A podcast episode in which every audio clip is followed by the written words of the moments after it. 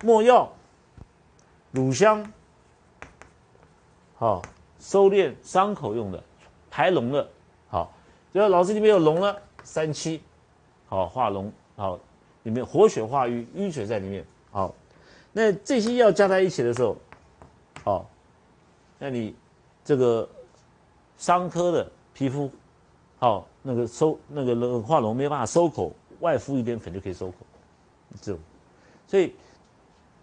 处方中药的好处在哪里？既可以内服，又可以外敷，好，这就是我们大黄黄连，很好用，非常好用，啊，那你老师老老师，那我们我们这个抽烟的人哈，舌头、身材都是黄的，每天早上起来燥热，嘴巴都干的，好，那那个痰咳出来都是黄的，好，都焦痰，那我们怎么把这个戒烟戒掉？怎么样把这个这个这个这个痰熏掉？好，一样。这个小的时候呢，我们家里面就是不是说大家都住在眷村，家里面没有什么钱吗？好，妈妈煮菜的时候，那个柴火那个那个那个那个油烟机就很多油烟，所以每到过年的时候，油烟机要拆下来，就专门就有人在洗油烟机，啊，在那边洗。就看他洗油烟机的时候，他用碱块去洗，对不对？用碱来洗。那以前那个时候哪有什么什么洗洁精？你看我多老了。好洗洗，我们还没听过洗洁精的。好，里面现在还有洗洁精。经方里面呢有个皂荚，这个过去呢没有没有这个肥皂，用皂皂素皂素嘛，把皂荚拿下来，窗在河边那种窗打打打，然后肥皂那个那个有泡沫出来，就用那个洗衣服，对不对？肥皂是近代的，我们以前的几千年来哪有什么肥皂，就用皂荚。那皂荚来洗。污浊粘着的油油渍，啊，那皂荚我们知道皂荚下去不得了了，皂荚是碱性的，吃到胃里面还得了，所以皂荚呢一定要用红枣，红枣跟食枣汤的意思是一样的，能够把胃胃胃的那个胃液阻绝开来，否则的话，这个红这个皂荚下去，这个碱的跟酸的一中和，胃就很难过，啊，所以诸位要当医生小心，结婚以后再帮岳母看病，不然的话一个闪失就就完蛋了，好。所以，所以千万要小心哦。那这就叫红枣，所以这个几乎是好像秤不离砣，砣不离秤。你既要用皂荚，就一定要用红枣；既要用甘水溶花大戟，就非要用红枣啊。至少秤不离砣，你不要把它分开来，自己想出来的哈。从古到今不分开来，就你分开来是你自己想出来的。好，用这个来去油烟以外，油烟机嘛，那个那个拿清拿肺里面清的很干净。好，那老师他呢？这个痰很多，哦，我们有天南星，哦，这是这个祛痰的哈。老师，如果他口不渴，我们用半夏；口渴的话，我们不用半夏。好，是以渴和不渴来决定，好如何去。那老师，这个这个他戒烟以后呢，容易胃口会大开啊，人会胖啊，所以十个戒烟九个胖，一个不胖。好，那老师哇，我用石膏。这看他多大，这个太这个人胃口胃太大了，五两，对吧？啊，那个老外那个三四百磅的八两，对不对？一看他个子那么小的，一两，好就就看他的个子多小，对不对？那石膏能够去胃热，因为石膏是寒凉的药，一下去胃就那个蠕动就减缓，胃热就下降，胃口就下来了。好，再加上知母，啊，知母呢，哦，能够祛湿，然后把肺里面的湿收敛起来，那配合一些祛痰的药。就能够把烟戒掉，好，那你说老师，我老老烟枪，有时候抽了晚上睡不着觉，那你我们加一些柴胡下去，哦，里面有黄芩的，好，我们加点黄芩，加点疏肝的药，好，比如说郁金，加进去的时候，好，比如说柴胡三钱，啊，黄芩三钱，像这个皂荚也是三钱，啊，南星呢，啊，也是三钱，啊，知母就五钱，那祛湿嘛。那你柴胡的话可以用三钱，郁金可以用五钱，能够疏肝气，这样子肝脏功能起来的时候能够帮助解毒，它欲望就没有了。所以你如果不开柴胡，这个柴胡黄芩啊，啊，柴胡三钱，好，抱歉我写的比较草，好，郁金五钱啊，黄芩，你没有开清肝的药以后，光是上面的药会把肺里面的烟痰啊、烟油哈清得干干净净，焦痰都清掉，可是他还是会想抽烟。那你加了这个下去以后就不想抽烟了，好。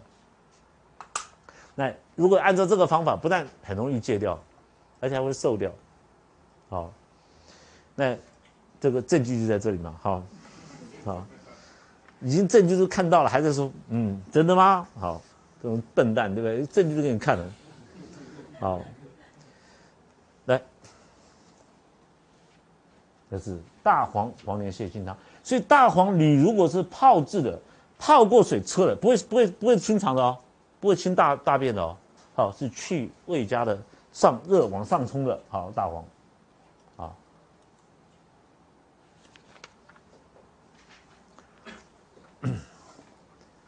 再过来呢，一百七十条，心下痞，胃里面痞，好，而腹恶寒，胃里面很难过，但是有点又怕冷，好，胃寒掉了，又有汗出者，汗出这个时候哈，病人只要记得哈，只要病人说恶寒怕冷，那有流汗，这是已经代表告诉诸位怎么样，表虚了，表虚的时候才会有汗出，一种是流汗，是身体很好的流汗，对不对？那你身体上很好的流汗，你不会恶寒呢？有的人身体很很很虚弱的，哦，他有本身就怕怕冷的，这是流汗，这是表虚的。张仲景呢，我们在有表虚出现的时候，一律使用什么泡附子？这个泡附子呢，就是可以固表，好固表，专门表阳虚的时候，哦，泡附子呢。能够固表阳用的，好。那你如果说我们汗血，老师你前面讲过，汗血是同源，对不对？好，同源。有一个人如果是失血很多了，跟汗出恶寒是相等同样的处方，还是可以用什么泡附子？所以泡附子我们可以用在救命上，也会用泡附子啊。好，所以泡附子我们失血的时候我们会用泡附子啊。你阳不足的时候，我们用生附子啊，这两个不太一样，哦，当然有的人误解了，哦，认为说这个生附子剂量比较强，啊，比那个泡附子的哦强，药力强，其实不是，哦，其实不是，泡附子是固阳用的，固守的用的，好，所以老师这个人那个那个刚刚那个那个那个那个遗精，对吧？遗精的很很严重，对吧？那龙骨牡蛎下去还是不能收，泡附子下去啊，哦。那南派的话就会用呃锁阳，你知道为什么锁阳啊这些药。那我们不是说不能用锁阳，而是说你在经方的基础上面再去增加一些哦，经方好像树的大树对不对？圣诞树，好那个那个其他的药的像树上的那个那个圣诞树上面的装饰品，这样就可以，这是最好的医生。当然了，你如果懂西医，再懂中医的经方，再加上那些圣诞树，那你是 the perfect 好最完整的医生，这是最好。好，啊，我是来不及了。好，对，来不及，没办法。好，所以会有附子泻心汤，一定是病人除了胃有问题以外，兼有表虚，了解他表虚。那好，所以，所以我们附子常常常常会在用。然后我现在举例给你听，有一个人跑来，你给他发汗，一发太过了，哦，汗流不止了，对不对？他是觉得太阳中风，汗流不止了，再给他吃桂枝汤，但是这时候加上泡附子下去，为什么收表？所以你这样会会会灵活用了嘛？好，会灵活用了。好，那有的人呢，精子出来里面带血，也可以用泡附子。好，小便失精，然后年龄年龄大的人晚上一天到晚一个晚上，一个晚上只有八个小时可以睡，他上十六次厕所，那很可怜啊，等于没有睡，对不对？等于晚上就干脆睡在厕所算了。那这个时候泡附子都可以用，为什么？可以收表，汗血同源。好，尿跟汗也是同源，汗尿是不是同源？好，同源，那这个很简单证明嘛。夏天你流汗流了很多的时候，小便就很少，好又浓，好就会这样子。好，所以诸位放心的使用泡附子，不要担心。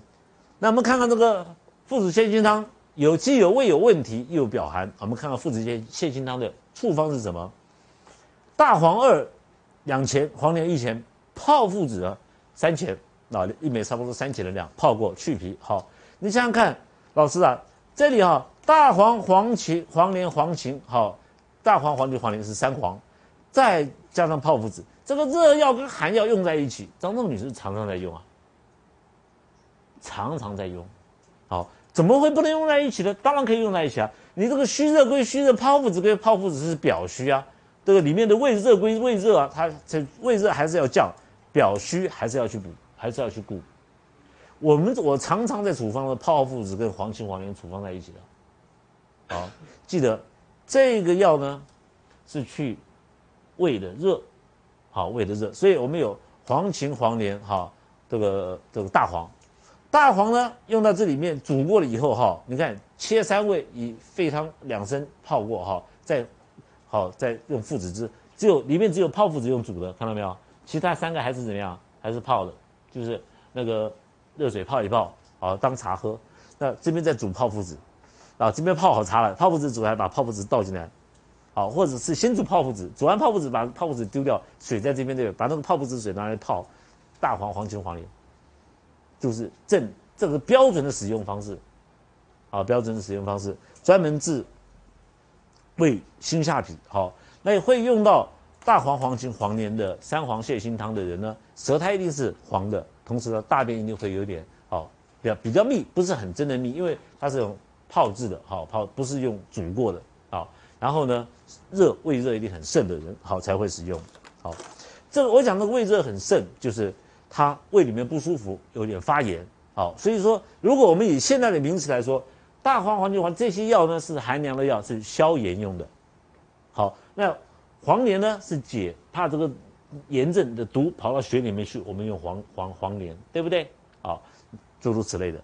那这个如果是另外一个胃热，是胃口大开，他胃里面没有发炎呢，是哇胃口非常的大，然后那个那个那个可那个饥饮百碗不能解饥，对吧？吃饭吃一百碗还是饿，就是没有饥那个一一般看到。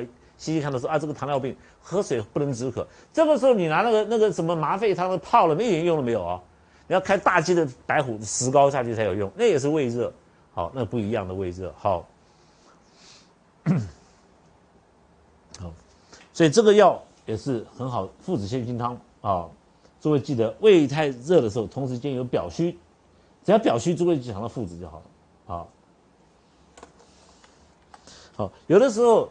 有时候你看不到汗的，奇怪，怎么很容易怕冷啊，很容易恶寒啊？哈，大家都是穿短袖的时候，他一个人穿长袖，那个人就要吃泡附子了，你知道我意思吧？那个叫吃泡附子啊，不是一定要等到什么恶寒盗汗出来再说，太慢。好，表以下之，该用解表的药，结果你就攻下了，所以产生心下痞，给泻心汤，这是正确的手法啦。结果给了以后，脾还是痞子，还。那个脾症还是不解，胃还是不舒服。好，其人口中渴，好渴烦躁，小便不利，就是五苓散。所以五苓散也对性价比非常好，对胃非常的好。五苓散呢，诸位记不记得？好。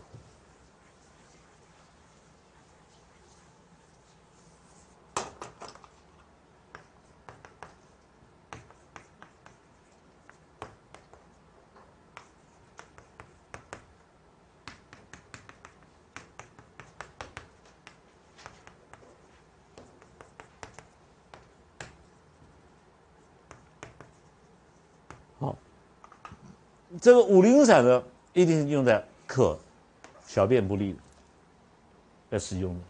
好，所以说，当你已经开发表了，又攻下了，病人津液不够了，你这个时候还不舒服的话，不要病人口渴了，津液已经伤到了，不要再去发表，再去再去发。好，五苓散呢，它主要的功能呢，它一粒五苓散就是去。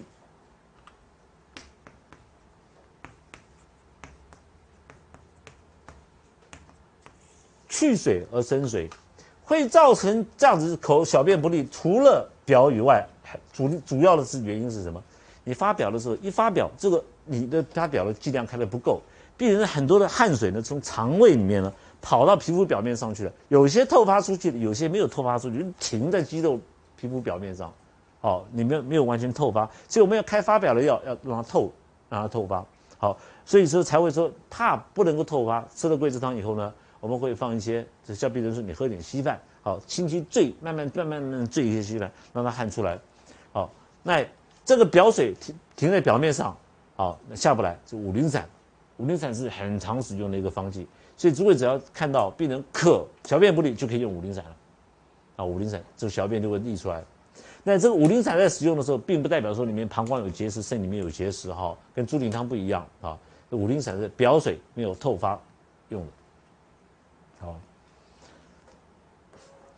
一百七十二页，伤寒，汗出解之后，我们又发表解了后有胃中不和，心下痞边，好，这个肝郁湿臭，胁下有水气，腹中雷鸣，下利者，生姜泻心汤。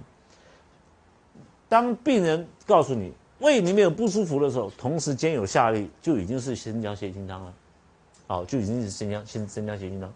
生姜泻心汤的胃中不和，就是胃中里面有停水。好，所以病人只要告诉你，哎，医生呢，我拉肚子，拉肚子，肚子里面咕噜咕噜叫，一直拉肚子。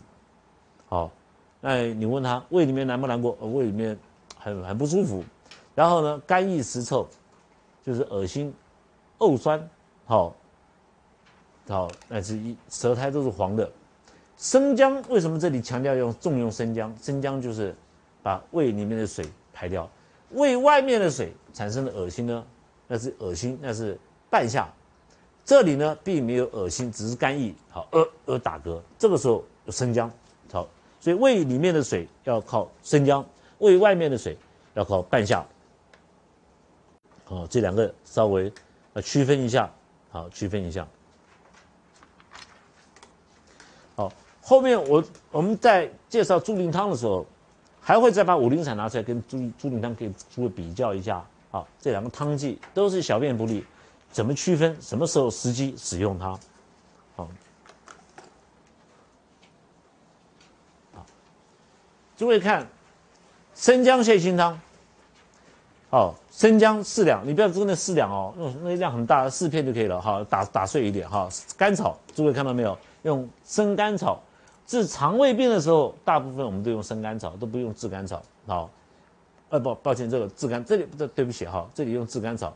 这里炙甘草的原因是哈，因为它不是要不是要那个那个食物里面的水，食物里面坏死掉，而是要它把水排掉，要把水排掉。水排掉的时候，你不能用生甘草，生甘草是蓄水的，好，所以要用炙甘草，因为胃里面有水。好，这里所以这里会用炙，这两个差差异在这边。好。所以诸位只要记得，当你要去利水的时候，就不要用生甘草，必须要用甘草的时候要用炙甘草，就就这样就讲完了哈。所以你看这边生姜、甘草、炙甘草、人参、干姜，好，你看干姜、生姜并用，好，还有黄芩，这个处方开的非常的好。当时你就张仲景就告诉你，一定是讲胎毒药录里面呢，生姜跟跟干姜不一样，干姜是温中，胃里面有寒的时候要靠干姜。可是寒里面有水的时候，那个水干姜去不掉，一定要靠生姜来排水。好，那如果是胃了外面的水的时候，病人会往来寒热，有恶心的现象，这个没有恶心嘛，那就不用用生，所以我们恶心才会用生姜。好，不，到对不起，恶心才会用半夏，用胃胃外面的水，水把胃包到了，为了影响到胃的蠕动，才产生呕逆。好，那泻那胃泻心汤有胃有问题的话，都会有胃热，胃热的话就是用什么黄芩。好。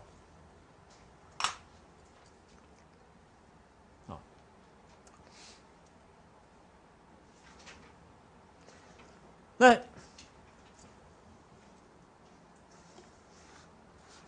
当你出现有前面有嗝逆，好，等一下哈，你们看这个前面那一条，前面那一条，等一下哈，嗯，这边，哎，不是，不对，不对，不对，抱歉哈，这边，好，肝郁实臭，当你有出现有恶心的时候，才会有使用半夏的时机。那如果说这里会有它这里会有半夏，病人一定有出现恶心的现象。好，要黄连、黄芩，我们本来黄芩、黄连呢，都是在治疗肠胃科上面的热症，好发胃发炎的时候都是最好用的。所以，我们葛根黄芩黄连汤是不是邪热力，也是肠胃的热啊？只是它是下利，我们用葛根来提水，把水升上去，把利止掉。那这个黄芩黄连在胃里面是消胃炎的，好。所以，当你会用到半夏的时候，一定会有恶心，好，这现象才会使用到半夏。好，那这个呢，就是煮汤剂，汤剂来喝。好，所以大家记得生姜泻心汤很简单，你只要记得，病人胃里面不舒服，伴随着下利，好呕那个呕酸呕酸出来，就可以好使用生姜泻心汤。啊，所以现在诸位学到两个处方，一个是邪热痢，我们用葛清炎汤，热痢拉出来。还有呢，生姜泻心汤是胃肠胃不舒服，肠胃有肠鸣，肚子里面咕咕噜叫，排利水出来，用生姜泻心汤。好，当然这都是属于热热的，好热力。那在这个地方呢，好，我跟诸位呢，我们知道肠胃病的时候，它好了以后哈，诸位一定要有个基本的这个概念。中医哈真的是非常的好，为什么说它很好呢？比如说，你看我们中医的医书记载了几千年，我们并没有像西医写的啊，用的什么仪器啊，什么样子分析啊，好啊，这个牛奶里面有什么成分，对不对？橘子有什么成分？其实中医呢，我管你什么成分，你你今天橘子你把它分析的很详细，真的要吃橘子，还是要到树上去采，还是得靠树把它生出来，你没有办法从实验室做个橘子出来，对不对？不要说橘子了，连水都做不出来。到现在科技再发达，H2O 我们知道它的成分是 H H2O，可是还是要自然界去循环，我们人类还是没有办法造水，对不对？好，那在这个条件之下，当我们定义一个人吃东西，这是肠胃的问题，你把它治好以后，吃的方法，啊，我们刚刚跟诸位介绍过了，经方在治病的时候，病的好了以后，我们要注意饮食。他生活习惯调，生活要改变。那很多的营养学家去研究啊啊，我我们要多少一天要多少卡路里的热，多少的维他命 C，多少的 S，分析的好像很详细，对不对？你问他，你可不可以做到？刚刚好是你的需求。可能你今天要去那个唱卡拉 OK，晚上唱卡拉 OK，白天你要去运动，就你消耗的比较多。可是第二天你要去上课，那上课你坐那里听，可能你的消耗的比较少。那第三天呢？你要出国旅游，在飞机上又都不一样，哦，永远没有办法让你很 match。好，那他们就找理由，就就是因为不能 match，我们就吃营养剂嘛，每天吃，你吃不到那个水果，我们用这个来做补充替代品，大错特错，这不是中医的观念。中中医的观念是空空灵，哦，灵为常。常态，意思就是说，宁可你稍微饿点，也不要过饱。这第一个条件。所以，所以我们在尤其在治病的时候，我治那个胰脏癌，这个人呢在大陆海峡两岸跑来跑去，他呢从早眼睛张开来就知道喝咖啡，很浓一直从喝喝喝到一直睡觉哦，没不喝咖啡不行了。很多的大饭店，大陆上新兴嘛盖了很多大饭店，大饭店的设计师都是他做的，很厉害这个。胰脏癌，哦，也黑的，人整个是黑的，黑黄的，哦，东西也吃不下去，瘦干干的。开给他处方吃的时候，告诉他吃你要注意，哦，什么东西讲一大堆他不能吃，反正甜的都不能吃，加了人工味什么都不能吃。好，你听到？他吃了药，比如设计图弄的很晚了，晚上就跑到那个在北京就要肚子饿找东西吃，跑到 seven eleven 进去一看。天哪，没有一个可以吃，好，通通被我干掉，通通没有一个可以吃，对不对？他就很很遵从我的意见，因为在离开之前，我我开一处方，我跟他说，他才四十四十出头一点嘛，我说我吓他，这不吓不行，那他不会戒咖啡。我说，人生命很宝贵啊，啊，没有必要为咖啡嘛，哈，这样子何必这样子？吓死他，吓听完我的话，非常遵守我的原则。然后他找不到东西吃，他就不吃，就买一个卤蛋，这个卤蛋吃，吃完还是很饿啊。好，就越吃越饿，他的饿把他救回来，哇，脾胃功能恢复的很快。结果吃了药两个礼拜，再回来下飞机看他的时候，气色已经变回来了。好，饿，好，所以这个是一个治疗的方式。所以我们在以后刚帮病人看病的时候，吃我们要告诉他怎么吃，好，不要吃太多，那吃清淡一点点的。哦，尽量这样子做。